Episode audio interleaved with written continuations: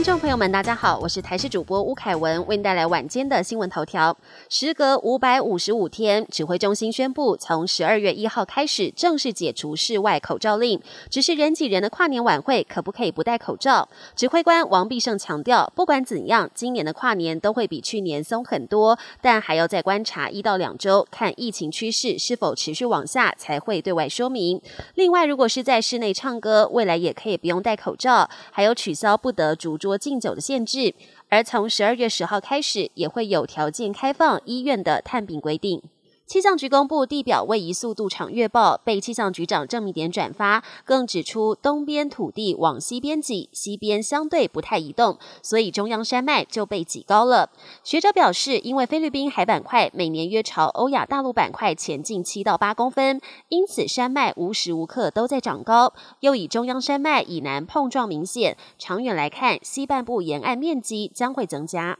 呼吸的方式对日常生活影响很大，如果习惯用嘴巴呼吸的民众就要特别注意。有牙医师表示，用嘴巴呼吸容易引起蛀牙、口臭、睡不好以及感冒等问题，甚至会让牙齿排列不整、改变脸型。国际焦点：今年世足小组赛上届亚军克罗埃西亚首战零比零踢和摩洛哥，被外界形容缺乏进攻侵略性，阵容老化。第二战对上实力不强的加拿大，开赛才六十八秒就遭到破门。不过这球似乎点燃了格子军的斗志，马上在上半场连攻两球拿下领先。下半场克拉马里奇梅开二度，中场克罗埃西亚四比一获胜，二连败的加拿大确定出局。不过也踢进了本届世足第一颗进球。球迷也很期待四年后美加墨联合举办世足时，作为地主军的加拿大能够甜蜜复仇。二零二二年的世足赛吸引全球足球迷到卡达观赛。两位法国队的球迷三个月前骑着自行车从巴黎出发，经过十三国共七千三百公里的长途跋涉后抵达卡达，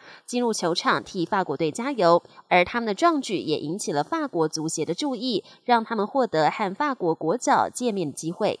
日本十月中大开国门之后，再推国旅补助，加上现在正值日本赏枫季，大批游客涌入赏枫圣地清水寺跟岚山等地，当地一到假日人山人海。为了避免人潮太过拥挤，降低观光品质，升高感染风险，京都市府也提倡分散观光，鼓励游客在清晨或是夜间赏枫。本节新闻由台视新闻制作，感谢您的收听。更多内容请锁定台视各节新闻与台视新闻 YouTube 频道。